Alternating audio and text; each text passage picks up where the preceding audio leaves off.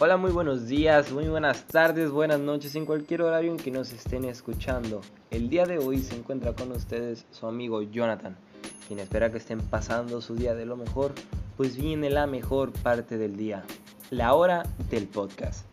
Así es, así que trae tu bebida favorita, prepara tu botanita, porque esto se va a poner interesante. Hoy hablaremos de un tema no tan conocido, pero demasiado interesante, como lo son los elementos de la sociología. Pero para poder conocerlos tenemos que conocer un poco de la sociología.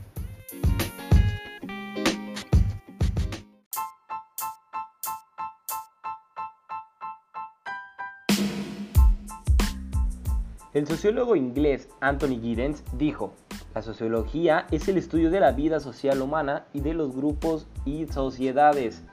Es una empresa cautivadora y atrayente al tener como objeto nuestro propio comportamiento como seres humanos. El ámbito de la sociología es extremadamente amplio y va desde el análisis de los encuentros efímeros entre individuos en la calle hasta la investigación de los procesos sociales globales.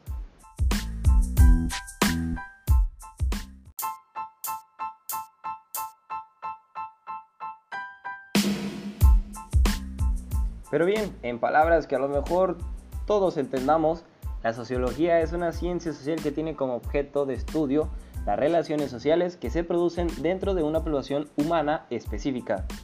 Esto quiere decir que la sociología no hace más que estudiar, analizar y describir la estructura y funcionamiento de todas las sociedades.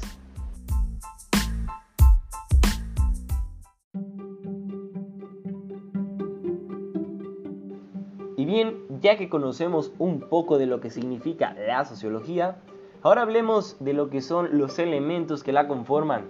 Te preguntarás, ¿cuáles son los elementos que conforman la sociología? Pues bien, estos son trascendentales, categorías e instituciones.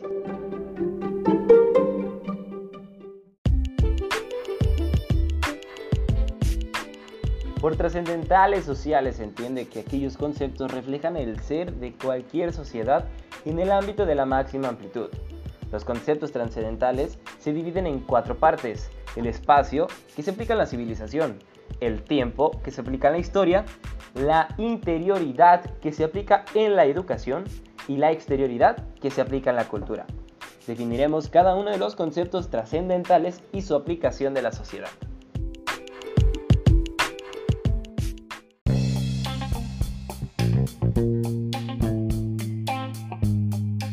El espacio y la civilización.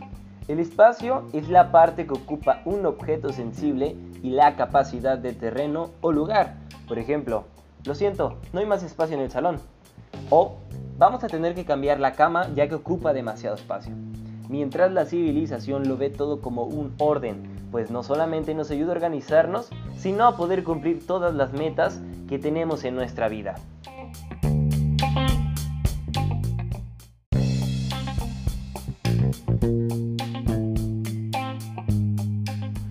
Tiempo e historia. El tiempo permite ordenar la secuencia de los sucesos y permite establecer un pasado, presente y futuro, por lo que se llega a convertir en pasado lo que se convierte en historia.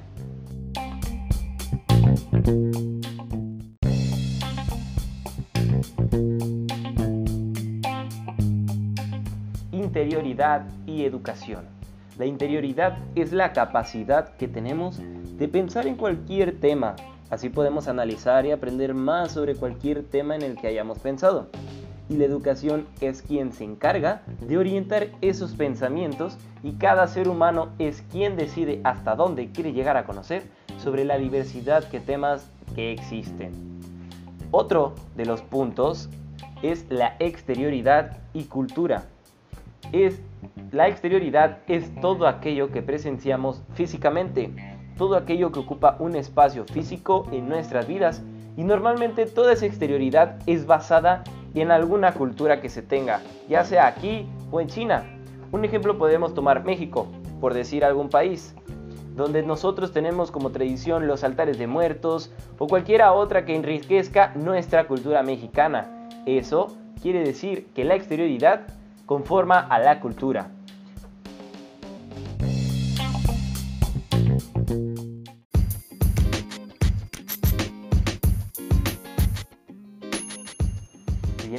Ahora que conocemos un poco de los trascendentales sociales, nos iremos a otro elemento de la sociedad, que son las categorías. Las categorías sociales son elementos que articulan la sociedad, subsistemas, estratos y constantes sociales que se dan en toda la sociedad humana, aunque sean mínimamente, en los distintos niveles según sea el desarrollo que se enlace. Existen las categorías externas, que son hábitat, economía, derecho y política, así como existen también las categorías internas, que solamente son ética y religión.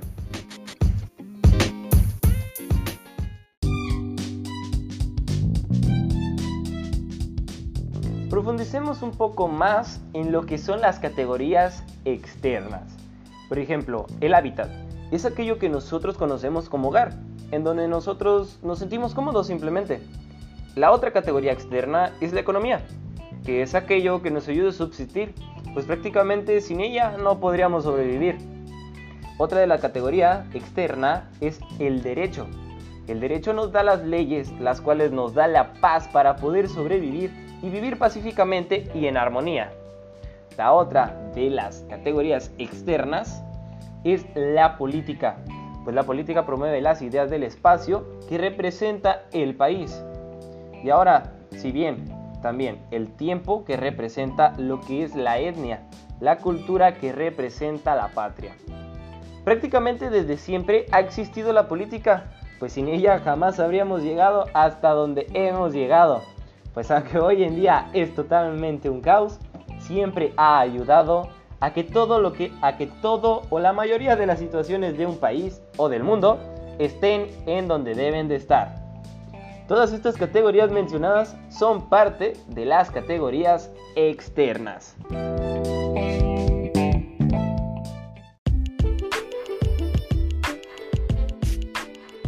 Ahora, profundicemos en las categorías internas, que son la ética y la religión.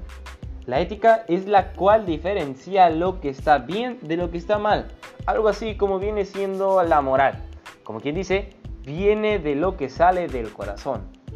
Y ahora la religión. La religión ayuda a que las personas seamos buenas personas. ¿Por qué? Pues todas las religiones practican eh, los buenos hábitos, ya sea cualquier religión. Hay diferentes tipos de dioses, de cualquiera. No pensaríamos que dioses existen en todo el mundo. Existen demasiadas religiones y demasiados dioses que uno ni siquiera pensaría que existen. Pero dentro de todo, hacen que seamos buenas personas.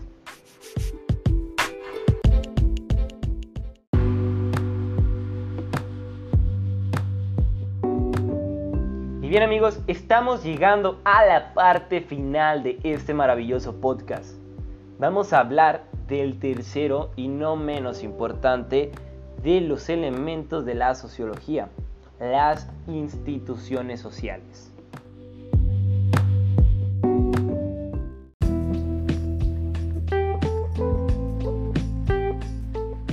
Las instituciones sociales son cristalizaciones de la vida social, particularmente estables, permanentes y significativas, como lo son los organismos que desempeñan una función de interés pública, benéfico, docente o cada una de las organizaciones fundamentales de un Estado, nación o sociedad, así como aquellos órganos constitucionales del poder soberano de la nación. En pocas palabras, las instituciones sociales son las que forman la sociedad. En estas instituciones sociales está la familia, el Estado, sociedad civil y mercado y empresa.